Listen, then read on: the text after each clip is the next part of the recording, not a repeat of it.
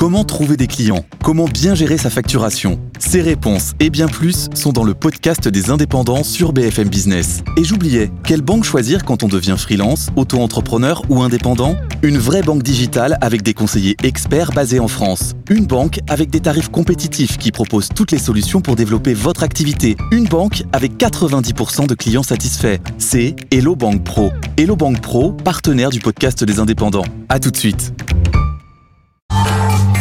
Tout pour investir. Dose d'économie.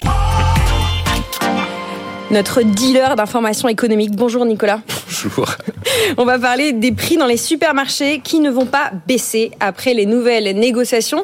C'est la conviction de Michel-Édouard Leclerc qui était notre invité hier sur BFM Business. Alors Nicolas, à quoi vont donc servir ces négociations anticipées entre PME, gros industriels et puis distributeurs. Bah, visiblement, alors à en croire, euh, je viens d'avoir d'être contacté par les services d'Olivier Grégoire qui ont vu la chronique ce matin sur BFM TV. Ils sont pas de l'avis de Michel Edouard Leclerc. Ils, ont, ils, ont, les arguments chiffrés et étayés. Donc je pense qu'ils, du côté du gouvernement, on pense vraiment qu'on va obtenir des baisses de prix. Euh, on devait se rappeler, mais j'ai pas, j'ai pas pu décrocher puisque l'appel date d'il y a 30 secondes. voilà. Juste après, je vais les écouter avec beaucoup d'intérêt.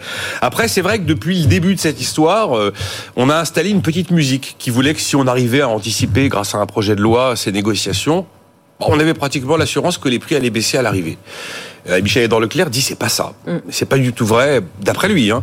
En plus, il est quand même plus au cœur du réacteur que je ne le suis. Non, non, les prix vont pas baisser. Et il indique que les premiers contacts qu'ils ont sur ces négociations anticipées font remonter des demandes de la part des industriels de plus 5 à plus 20% ou plus 25%. On n'est pas du tout sur euh, des, des, des, prix qui devraient euh, partir dans l'autre sens avec des moins 10 ou des moins 20%. Euh, voilà, donc la musique a tourné comme un bon tube sur la radio, mais en fait, la certitude d'avoir des prix plus bas après ces négociations anticipées, est-ce vraiment une certitude? Est-ce vraiment un acquis? Mais euh, D'accord, mais Nicolas, qu'est-ce qui euh, justifierait de nouvelles hausses de prix? Eh, En fait, quand vous regardez euh, les hausses de coûts de production, ça concerne toute l'économie. Euh, toutes les entreprises ont augmenté les salaires ou presque avec une manœuvre qui coûte plus cher. Euh, toutes les entreprises ont euh, des, des, dettes à payer avec des intérêts dont le, dont le coût des intérêts, le prix de l'argent a augmenté également pour les entreprises. Les matières premières d'emballage sont aujourd'hui plutôt orienté à la hausse. Ça fait partie des coûts de production. Et puis on peut aussi citer la facture énergétique. Certains ont renégocié à des moments où c'était très cher des contrats de long terme euh, en fourniture d'énergie et pas eu une facture énergétique très élevée.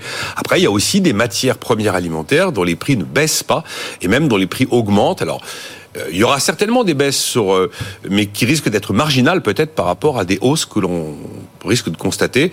Il y a notamment sur les oranges. Ils les, avaient, les, les, les, distributeurs nous avaient prévenu il y a un petit moment sur le fait que les oranges, par exemple, le sucre et le cacao allaient coûter beaucoup plus cher. Et d'ailleurs, c'est ce qu'on constate. Le bœuf aussi, c'est cher. Le café. Euh, donc, euh, il y a des prix qui baissent. Hein. L'huile d'olive, ça augmente, mais l'huile végétale, ça a plutôt baissé. Et, euh, et les céréales aussi. Mais donc, il y a encore aujourd'hui des prix qui montent. Et l'idée qu'on aura une baisse de prix généralisée après ces négociations, bah, si c'est pas acquis. Voilà, voilà ce que je dis simplement. Bon, Jean-Marc Daniel n'est pas là pendant quelques jours, mais il aurait dit Qu'est-ce qu'il aurait dit? La leçon de l'histoire, c'est qu'en période de fort rebond de l'inflation, eh ben ça conduit toujours à un monde plus cher. Ah, Jean-Marc Daniel, il vous dira qu'il considère que c'est pas de l'inflation ce qu'on vit aujourd'hui, que ça correspond pas à la définition académique de l'inflation. Non, ce qu'on voit Ouais. effectivement, c'est qu'on a quand même vécu euh, un phénomène d'inflation, appelons-le comme ça, avec la plus forte remontée des taux de l'histoire économique récente, et donc on franchit une marge d'escalier. Et euh, dans bien des cas, on ne la redescend pas la marge d'escalier. Les hausses de salaires qui ont été accordées depuis 18 mois, vous croyez qu'on va les baisser les salaires? Parce que tout d'un coup, il y aurait eu un repli de l'inflation et puis éventuellement des baisses de prix dans les rayons des supermarchés? Non.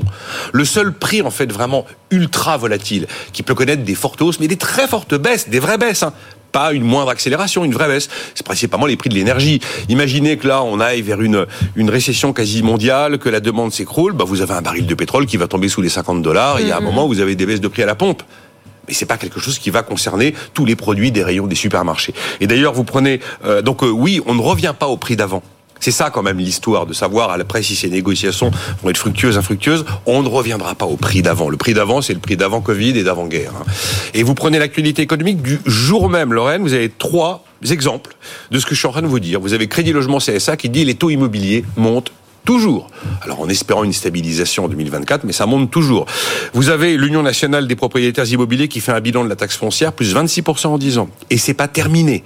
Et vous avez également la Caisse centrale de réassurance qui est un établissement public et qui dit il va falloir fortement augmenter les primes euh, qui sont contenues dans les contrats d'assurance habitation parce que ces primes contenues dans les contrats d'assurance habitation permettent l'indemnisation par le secteur public des catastrophes naturelles qui sont de plus en plus nombreuses. Et donc, ça veut dire ce que nous dit euh, la CCR, la Caisse centrale de réassurance, c'est que les prix des primes d'assurance habitation vont monter. Les baisses de prix, j'ai bien du mal à vous en trouver, à part les, la grande volatilité sur l'alimentaire, c'est vrai, et surtout sur l'énergie.